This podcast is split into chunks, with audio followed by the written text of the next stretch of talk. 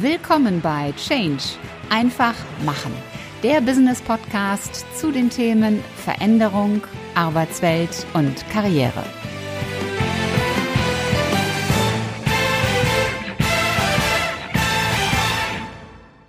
Hallo, liebe Podcast-Fans und willkommen im Business Podcast Change einfach machen.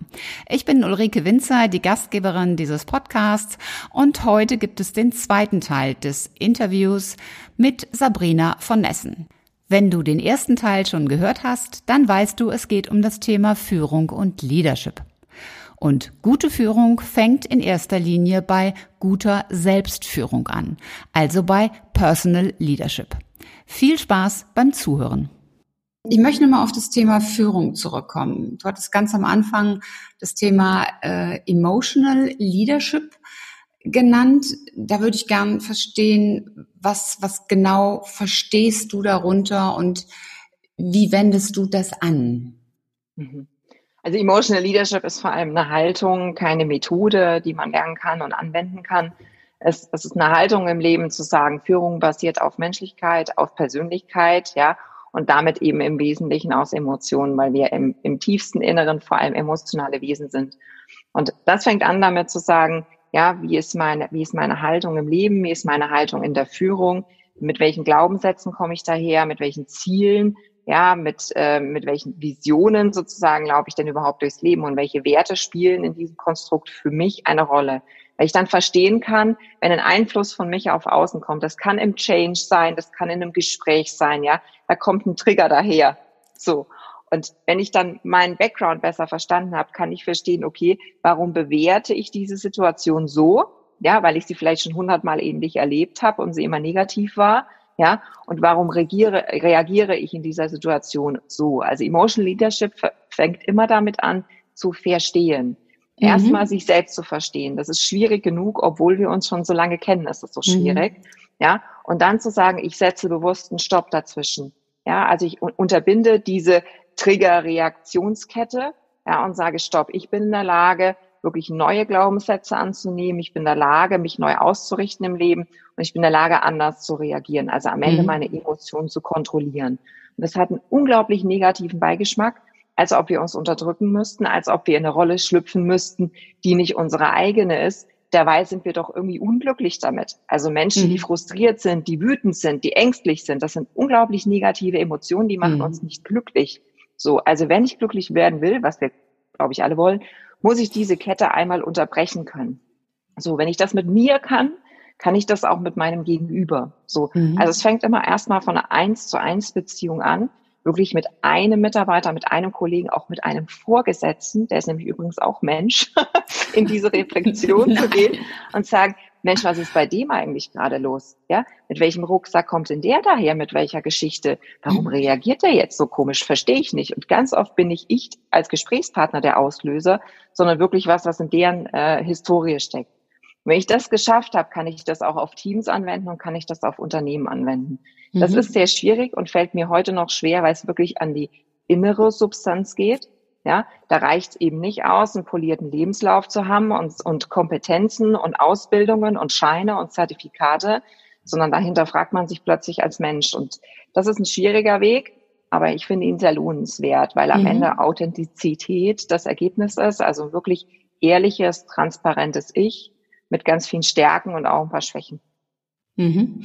Wenn ich mir dann die deutsche Führungslandschaft so anschaue oder so, so die gewachsenen Unternehmen in Deutschland, da ist ja doch eher so die hierarchische Struktur. Und äh, da kann ich jetzt zwar ketzerisch sagen, da fängt das Führen auch bei sich selbst an, aber da ist es dann ja oftmals auf das eigene Selbst beschränkt. Im Sinne von, ich sage, wo es lang geht und da unten passiert erstmal gar nichts. Wie bekomme ich denn einen solchen Ansatz in solche Unternehmen transportiert? Also jetzt muss ich dazu sagen, ich habe keine 20 äh, Jahre Erfahrung genau in solchen hierarchischen Konzernen, aber mhm. im Allgemeinen ist meine Erfahrung, dass sehr viel mehr möglich ist, als wir denken. Ja, mhm. also selbst in sehr klar strukturierten Organisationen und da hat Hierarchie ganz oft auch eine Sinnhaftigkeit. Ja, also die Extrembeispiele sind natürlich Militär oder Krankenhaus, medizinisches Umfeld. Da müssen Hierarchien gegeben sein, ja, weil eben auch was auf dem Spiel steht. Mhm. Aber im Allgemeinen ist meine Erfahrung, es geht sehr viel mehr, als wir gemeinhin glauben.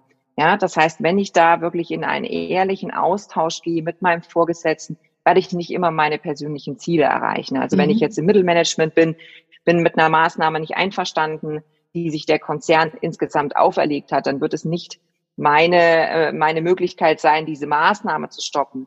Aber ich kann doch sozusagen interpretieren, wie ich mit der Maßnahme umgehe, wie ich mhm. sie denn aufnehme, wie ich sie kommuniziere, ob ich versuche, ähm, ist ja ganz oft auch Besitzstandswahrung dann ein Thema in solchen Konzernen, ob ich versuche, für meine Mitarbeiter einen guten Platz zu finden, ja, zu sagen, mhm. Mensch, also dieses Team werden wir nicht ähm, aufrechterhalten können aus den und den Gründen. Ich finde Folgendes an der Maßnahme toll, Folgendes eher weniger. Wie geht's euch jetzt damit? Da wirklich in die Reflexion zu gehen, auch mit den Mitarbeitern und zu sagen, Mensch, jetzt machen wir das Beste draus und es können sich auch tolle Chancen draus ergeben. Also deswegen, man kann nicht alles verhindern und das soll man übrigens auch nicht. Also mhm. ich finde es ganz wichtig, dass eine Führungsmannschaft in jedem Unternehmen geschlossen steht. Ja, mhm. ich finde es ganz furchtbar, wenn Einzelne dann immer aus, ausbüchsen und sagen, ich gehe jetzt meinen eigenen Weg. Ja. Aber es ist legitim, das aufzunehmen, für sich zu bewerten, auch zu hinterfragen mit dem Vorgesetzten. Und da gibt's immer eine Grauzone, in der man agieren kann, ja, wo mhm. man gestalten kann, wo man Menschen mitnehmen kann. Und deswegen glaube ich, es ist, die Hierarchie ist nicht dran schuld, dass wir es nicht leben. Ja, mhm, das macht es ja. vielleicht ein bisschen schwieriger, Definitiv. aber nicht unmöglich. Ja. Mein Podcast geht ja auch um das Thema Karriere und deswegen möchte ich noch, noch eine Frage zum Thema äh, Vorstand, C-Level stellen. Was sind so aus deiner Sicht die drei wichtigsten Eigenschaften, die einen guten Vorstand, ein gutes Vorstandsmitglied auszeichnen? Mhm. Jetzt könnte ich natürlich auf Fachkompetenzen eingehen, aber ich finde die tatsächlich weniger wichtig. Mhm. ja, ähm, also natürlich sollte man in einem bestimmten Ressort eine gewisse Fachkompetenz mitbringen. Das ist hilfreich. Mhm. Jetzt muss ich zum Beispiel bei mir selbst dazu sagen, ich bin nicht der beste Finanzier. Ja, mhm. Es gibt tausend Millionen Menschen, ähm, die sich besser im Thema Buchhaltung und Controlling auskennen als ich.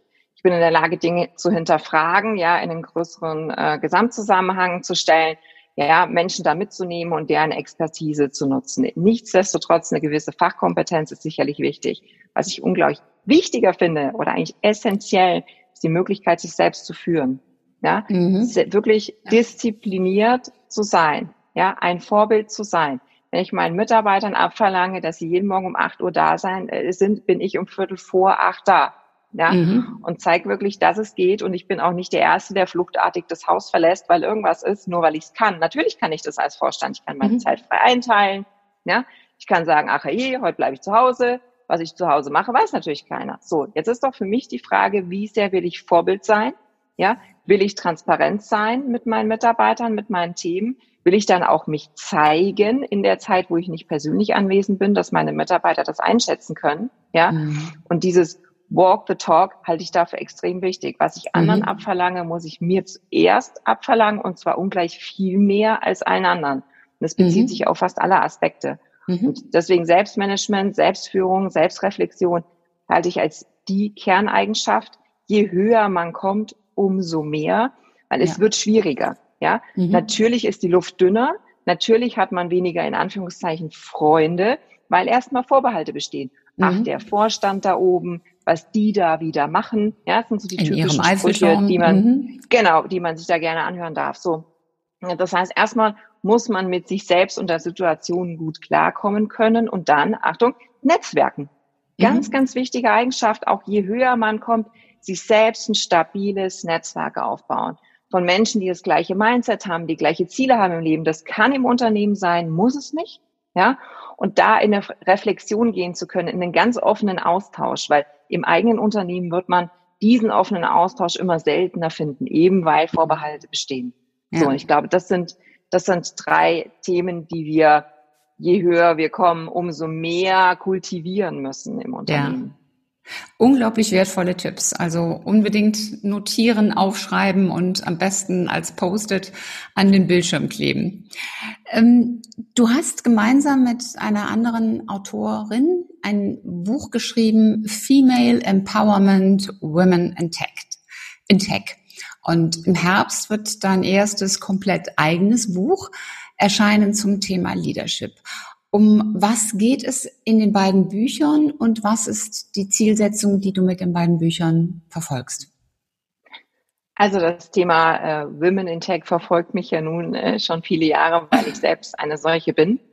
Und wie ich vorhin sagte, ich wurde immer öfter darauf angesprochen, wie außergewöhnlich das ist und dass ich das selber als gar nicht so außergewöhnlich erachte. Und dachte mir, okay, was, was finden wir vor? Ich bin Arbeitgeber. Ich hätte gerne mehr Frauen in mhm. technischen mhm. Berufen, auch im eigenen Unternehmen. Also ich lade die sehr ein, äh, zu uns zu kommen.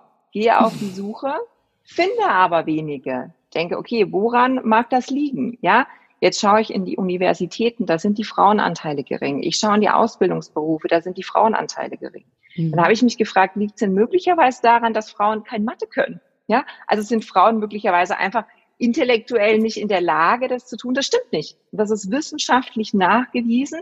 Frauen sind genauso kompetent und intelligent, um all diese Themen zu erlernen. Also wohin müssen wir gehen? Wir müssen gehen in die Schulen, in die Familien, schon in die Kindergärten gehen, um zu verstehen, wir werden so sozialisiert und uns erzählt das jemand, uns richtet das jemand ein, dass wir es nicht können. Deswegen glauben wir es irgendwann. Also es sind Glaubenssätze wie alle anderen auch. Und damit möchte ich unbedingt aufräumen, weil ich glaube, ich glaube, ich bin 100 Prozent davon überzeugt, ja, dass wir uns in der Zukunft mit exponentiellem technischen Wachstum beschäftigen werden. So, und es braucht Menschen, die diese Technologien verstehen, damit wir uns dann wieder den ethischen Aspekten widmen können. Also ich brauche doch erstmal eine, eine Basis-Know-how in der Technologie, in der Digitalisierung, ja, in allem, was danach kommt, Quantencomputing, Robotik, künstliche Intelligenz und so weiter, um dann zu sagen, mit diesem technischen Know-how bin ich aber auch in der Lage, als Mensch zu bewerten, wie wollen wir zukünftig leben, wie wollen wir unsere Zukunft gestalten, wie viel künstliche Intelligenz ist denn für uns in Ordnung, ja, mhm. ethisch? Das sind so Fragen, die halte ich für ganz wichtig. Und das geht nur, wenn wir wirklich Vielfalt haben in den Berufen, in den Branchen, in den Kulturen, den Geschlechtern und so weiter. Und ich bin davon überzeugt, dass es Deutschland braucht. Ja, dass wir ja. als Unternehmen das brauchen, dass wir das als Gesellschaft brauchen, um erfolgreich zu bleiben und zu sein. Ähm, so, habe ich gesagt, okay, dann müssen wir an der Wurzel anpacken. Ja, dann müssen wir den Frauen da draußen zeigen, das ist erfolgreiche Role Models. Und jetzt ähm, keine, die sozusagen an der Spitze Deutschlands stehen, zu, der, zu denen alle aufschauen, mhm. sondern Frauen mitten unter uns. Ja, mhm. ich, ich sage jetzt mal wie du und ich, Menschen, die natürlich sehr erfolgreich sind in dem, was sie tun, aber die auch unglaublich nahbar sind, die man ansprechen kann, die auch gerne ihre persönliche Lebensgeschichte erzählen und genauso wie ich sagen, es ist völlig in Ordnung, dass man Niederlagenpreis gibt, ja, mhm. dass man da äh, auch mal Dellen im Lebenslauf hat, und so den anderen Frauen zeigen, Mensch, das ist ein möglicher Einstieg in der IT, das kannst du draus machen. Das hat mir geholfen auf meinem, auf meinem Weg dahin. Und ja, hab keine Angst davor, arbeite an dir, arbeite an deinem Mindset und an deinem Netzwerk. Das waren so die zentralen Botschaften auch von den Frauen, die wir interviewt haben.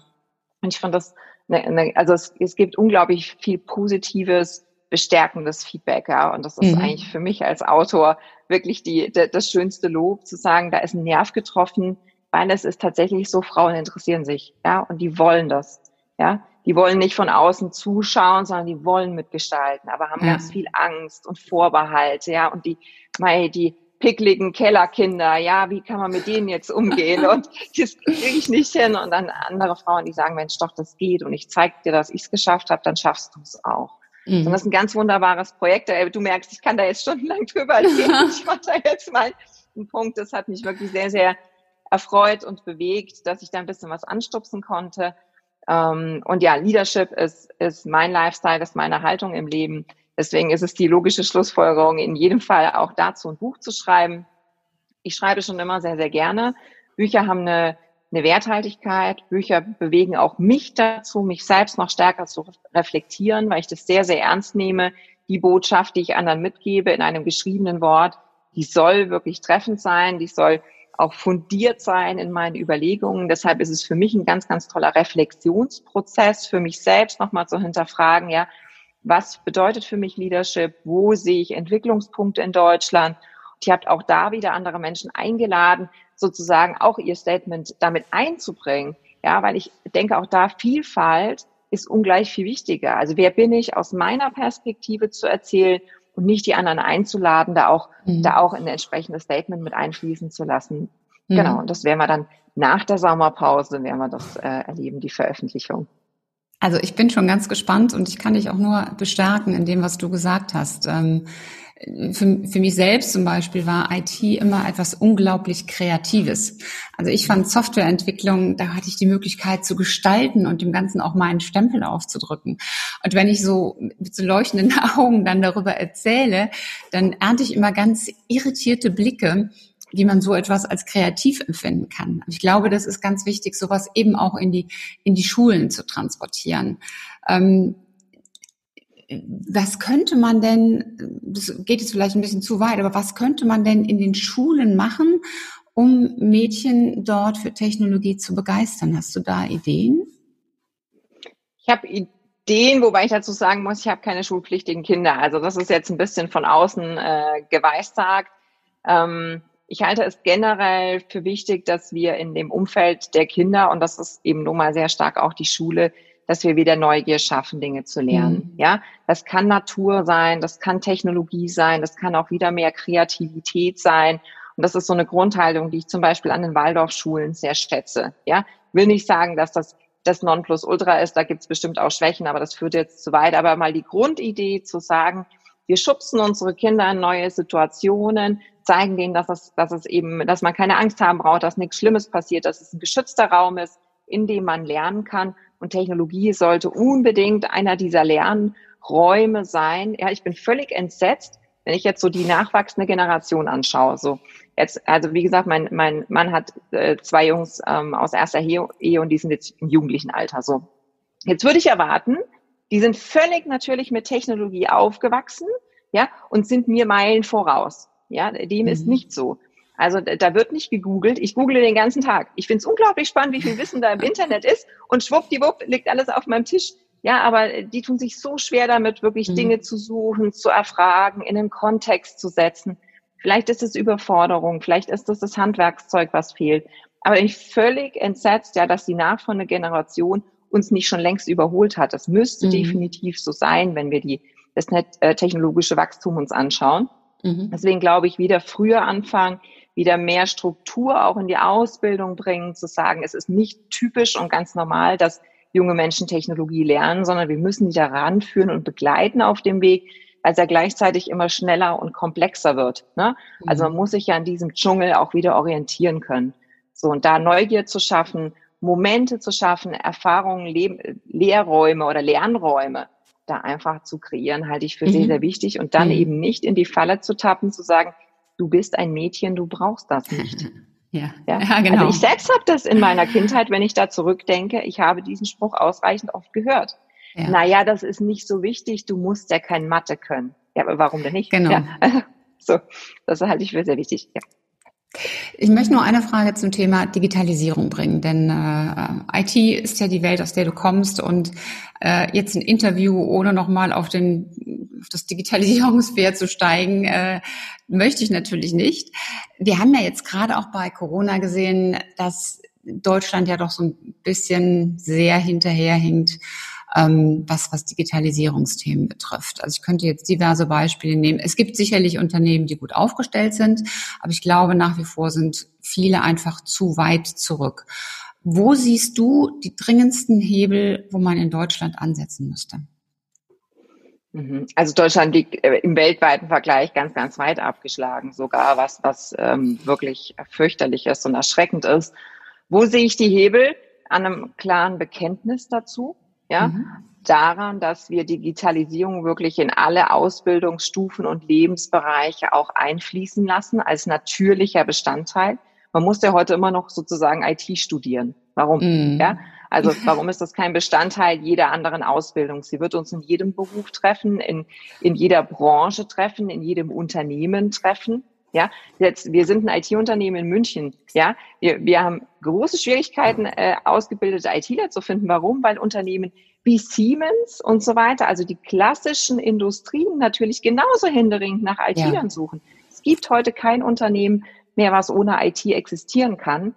Ähm, deswegen halte ich es für essentiell, das wirklich in alle Bereiche zu integrieren und da eine gute Basis zu schaffen, die eben sehr in die Zukunft gerichtet ist. Wenn wir heute mhm. über Digitalisierung sprechen, ganz ehrlich, ja, dann erlebe ich da Projekte, die vor 20 Jahren genau dieselben waren.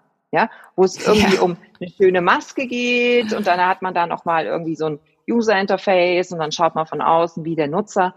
Aber zu sagen, okay, hey, aber ganz ehrlich, künstliche Intelligenz und, und Quantencomputing und so weiter, das sind Dinge, die stehen nicht vor der Haustür, sondern die sind schon sozusagen im Wohnzimmer.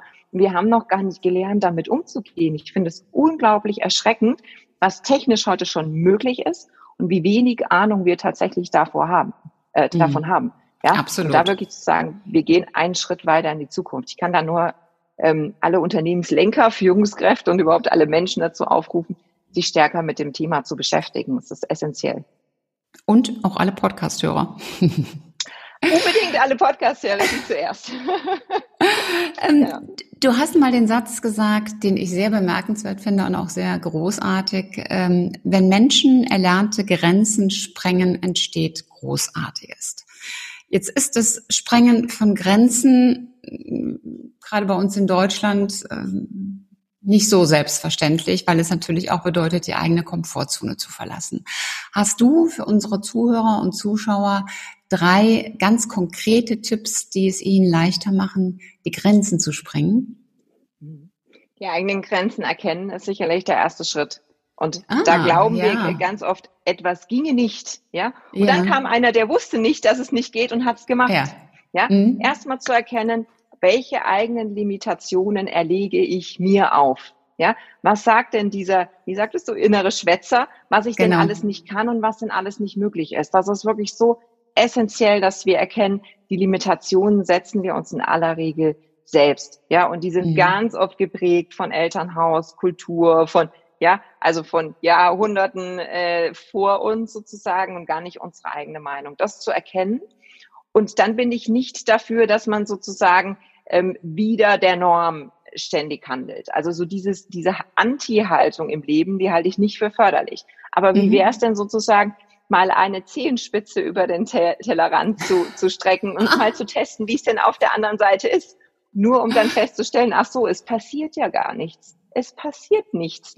Die anderen Menschen sind so sehr mit sich selbst beschäftigt, dass die gar nicht so sehr darauf achten, ob ich mich da jetzt einen Zentimeter aus dieser Zone rausbewege. Ja, man hält sich selbst ja für den Nabel der Welt und alle Menschen werden merken, wenn.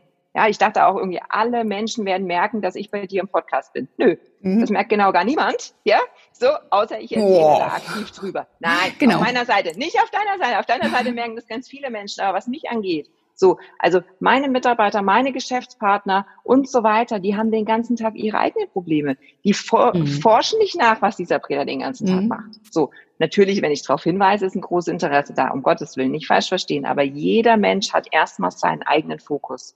Mhm. Ja, deswegen ist es doch völlig unschädlich zu sagen, ich gehe mal einen Schritt und wenn es mir denn da gefällt auf der anderen Seite, gehe ich denn mhm. noch mal einen Schritt. Ja, und es wird nichts Schlimmes passieren. Und das ist ein ganz wichtiges Learning zu sagen, es wird mir nicht wehgetan, ich bin immer noch geschützt, ich brauche keine Angst haben. Und erst dann fangen wir an, uns zu entwickeln. Also wir mhm. denken, wir haben uns dann schon entwickelt, wenn wir diesen Schritt gemacht haben, dem ist nicht so, sondern dann geht ja tatsächlich erst die eigentliche Reise los, ja, hin zu sich selbst, hin zu neuen Zielen, die man dann, ja, neue, neue Ziele, auch, auch im, in Reisen zum Beispiel, die man dann erkunden könnte. So, mhm. das sind so die Schritte, die ich jedem ja. empfehlen würde, zu gehen. Ja, die sind super. Also auf, auf jeden Fall. Ähm, kennst du den Tunneleffekt? Ja. Sagt dir das was? Ja. Also das erzähle ich immer, äh, weil das finde ich eben auch so, so ein plastisches Beispiel. Beim Tunneleffekt geht es eben darum, dass ein Teilchen ähm, eine, eine, eine Hürde überwinden muss, soll. Und es hat aber nicht genug Energie, um diese Hürde zu überwinden. Und deswegen geht es hin und bohrt sich ein Tunnel. Und das finde ich so ein, so, ein, so ein tolles Bild, einfach weil wir oft eine Hürde sehen, die so hoch ist, dass wir gar nicht erst versuchen, drüber zu kommen, weil sie uns so hoch erscheint. Und ähm, aber es gibt dann doch irgendwo einen Tunnel und wenn wir mal genauer hingucken, dann können wir den entdecken und dann geht es eben doch anders. Ja, ja ich habe zum Abschluss drei Fragen, die ich allen meinen Gästen stelle. Und die sind auch nicht schlimm und tun nicht weh. Ähm, ich ähm, erlebe auch an, an den Feedbacks meiner Zuhörer und Zuschauer, äh, wie spannend das aufgenommen wird, wie unterschiedlich nämlich auch die Antworten darauf sind. Also erste Frage, warum bist du gut in dem, was du tust? Weil ich, egal was ich tue, immer 100 Prozent gebe. Das ist mhm. mir ganz wichtig. Soll die Antwort eigentlich kurz oder lang sein, ist nicht, nicht so, nicht so tragisch. Also, um das nochmal ganz kurz auszuführen, ähm, da, wo mein Name drunter steht, ist auch 100% Sabrina drin. Das ist eine Grundhaltung in meinem Leben. Ich möchte keine Dinge so lapidar anfangen oder nur weil das kein wichtiger Mensch ist, irgendwie nicht genügend Aufmerksamkeit geben. Für mich sind alle Menschen gleich wichtig, alle Anfragen gleich wichtig, alle Projekte gleich wichtig. Wenn ich es mache, dann mache ich es mit der, der, ganzen Energie, die ich im Moment habe. Ich habe nicht in jedem ja. Moment gleich viel Energie, aber alles, was ich dir jetzt mitgeben kann in dieser einen Stunde Podcast, wirst du von mir bekommen. Ja, also meine ganze Energie, die ich übrig habe, werde ich dir schenken, weil es mir wichtig ist, dem anderen das mitzugeben, alles, was ich denn äh, zu bieten habe. Ja? Und das ist eine Grundhaltung im Leben, die dazu führt, dass man sichtbar ist, die dazu führt, dass andere aufmerksam werden, die auch dazu führt, dass andere bewerten und manche finden einen gut. Ja? Mhm. Wenn manche einen gut finden, dann ist man auch erfolgreich. Ja, ich finde es auch eine tolle, ich finde es auch eine tolle Haltung, das zu sagen, wo Sabrina draufsteht, ist auch Sabrina drin. Denn das, Verhei das ist eben auch ein Versprechen, eine Verheißung. Und wenn ich jetzt an deine beiden Bücher denke, äh, dann kann ich nur sagen, unbedingt kaufen, denn dann gibt es in den beiden Büchern natürlich viel, viel mehr von dir. Ähm, die zweite Frage ist, hast du so ein, so ein persönliches Motto, so ein, so ein Leitmotiv? Also wenn mich was im Leben leitet, dann ist es tatsächlich ähm, Leadership. Ja? Das ist meine Grundhaltung im Leben, zu sagen, ich bin selbstverantwortlich. Wenn ich selbstverantwortlich bin, kann ich auch selbst gestalten, kann ich selbst beeinflussen, da kann ich selbst Dinge zum Guten wenden. Also ich fange bei mir selbst an und sage, erstmal bin ich verantwortlich für das, was passiert, nicht der andere. So. Das hat mich sehr weit gebracht. Ja, also mhm. könnte man sagen, Personal Leadership is a Lifestyle, wäre das sowas? Das hast du so wunderbar formuliert, dass ich das ab sofort übernehmen werde als mein Motto. okay. Ja, das, das unterschreibe ich sehr gern. Ja, ja, aber also ich, ich finde das auch sehr treffend. Also von dem, was du alles jetzt erzählt hast und wie du es erzählt hast, ähm, das Thema Selbstmanagement spielt da ja auch wieder mit rein. Äh, ja, es kam jetzt so, so spontan rüber. Ähm, und die dritte Frage, wenn du deinen beruflichen Wegen, Lebensweg jetzt nochmal Revue passieren lässt, was ist so die, die wichtigste Kernerkenntnis aus dem, was du erlebt hast? beruflich? Mhm.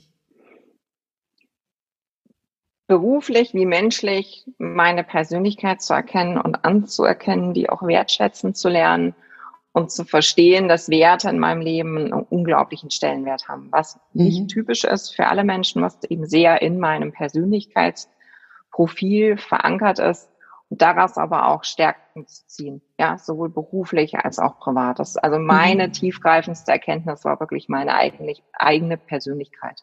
Mhm. Also im Grunde die eigene Persönlichkeit ist der Polarstern, sowas in der Richtung. Ja, weil ja. sich selbst anfangen, nicht in der Außenwelt rumdoktern. Wir verändern so gern unser Außen. Ja, ja, unser Büro, unser Haus, unsere Familie, die Beziehungen, die wir haben, die Mitarbeiter, äh, Freunde, Kollegen, Geschäftspartner. Also wir fangen immer an rumzudoktern, was denn die anderen mal machen sollten. Nee, mhm. für mich ist es wirklich ich. Ja, und das mag der eine egozentrisch nennen, aber ich sag mal so, wenn ich selbst nicht glücklich bin im Leben, wird es mein Umfeld definitiv mhm. nicht sein. Ja. So, deshalb ist es die Verantwortung, bei sich selbst anzufangen. Ja, also ich vergleiche das immer mit, mit, äh, mit Flugzeug, wenn da ja was passiert, dann gehen ja die Sauerstoffmasken runter und da heißt es ja immer, äh, bitte zieh zuerst dir die Sauerstoffmaske über. Und äh, das macht man ja nicht, um zu sagen, nur du und kein anderer, sondern erst wenn du in Sicherheit bist, wenn es dir gut geht, bist du auch in der Lage, dich auf andere einzulassen und anderen zu helfen. Und ja. äh, das ist genau äh, ja ganz, ganz, ganz tolles Learning aus, aus deinem Lebensweg. Sabrina, wenn man mit dir arbeiten will, wenn man für dich arbeiten will oder wenn man dich ähm, für eine Lesung buchen wollte oder für einen Vortrag, denn auch das machst du ja, wie findet man dich, wo findet man dich? Also ich bin in fast allen sozialen Medien vertreten und ganz wichtig auch erreichbar. Es ist mir wichtig, nahbar zu sein. Ich möchte wirklich jeden Zuhörer und Zuschauer ermuntern, gerne in Kontakt zu treten. Das darf ein konkretes Anliegen sein. Das darf einfach der Wunsch sein, sich, äh, sich für die Zukunft zu verbinden und verbunden zu bleiben. Ähm, das darf auch eine konkrete Anfrage sein. Ich bin da, bin da sehr, sehr offen und sehr nahbar, genau wie auch alle anderen Frauen, die in dem, in dem Buch zum Beispiel vertreten waren. Ich halte es für unglaublich wichtig, dass wir als Menschen, dass wir als Führungskräfte wieder nahbarer und zugänglicher werden. Also ihr findet mich auf allen sozialen ähm, Kanälen. Wir machen sicherlich auch einen Link in die Show Notes sozusagen, wo nochmal mehr über mich und auch über das Buch zu lesen ist, für den, der es interessiert. Ich lade alle Zuhörer und Zuschauer sehr, sehr gerne ein, in Kontakt zu treten. Das würde mich sehr, sehr freuen. Super. Also nehmt es auf, greift es auf. Ich werde alle Profile verlinken. Ich werde auch die beiden Bücher verlinken. Sofern es für das zweite äh, ja vielleicht schon eine Vorbestellungsmöglichkeit gibt, dann kommt es auch mit rein. Und äh, dann könnt ihr das auch äh, im Nachgang zu diesem Podcast und zu diesem Video ähm, dann den Kontakt aufnehmen. Sabrina, ich danke dir ganz, ganz herzlich für dieses wirklich tolle Gespräch. Es hat super viel Spaß gemacht und du hast unglaublich viel wertvolle Impulse gegeben. Ganz, ganz lieben Dank dafür. Ich danke für die Einladung und wünsche allen einen ganz großartigen Tag. Ja, und das wünsche ich euch natürlich auch. Ich habe mich gefreut, dass ihr wieder mit dabei wart und ich freue mich natürlich, wenn ihr auch weiterhin dabei bleibt und weiterhin zuhört und äh, auch diese Episoden teilt an eure Freunde, für die das auch ein großer Mehrwert sein kann. Und bis zum nächsten Mal, seid großartig und macht einfach Change. Eure Ulrike Winzer.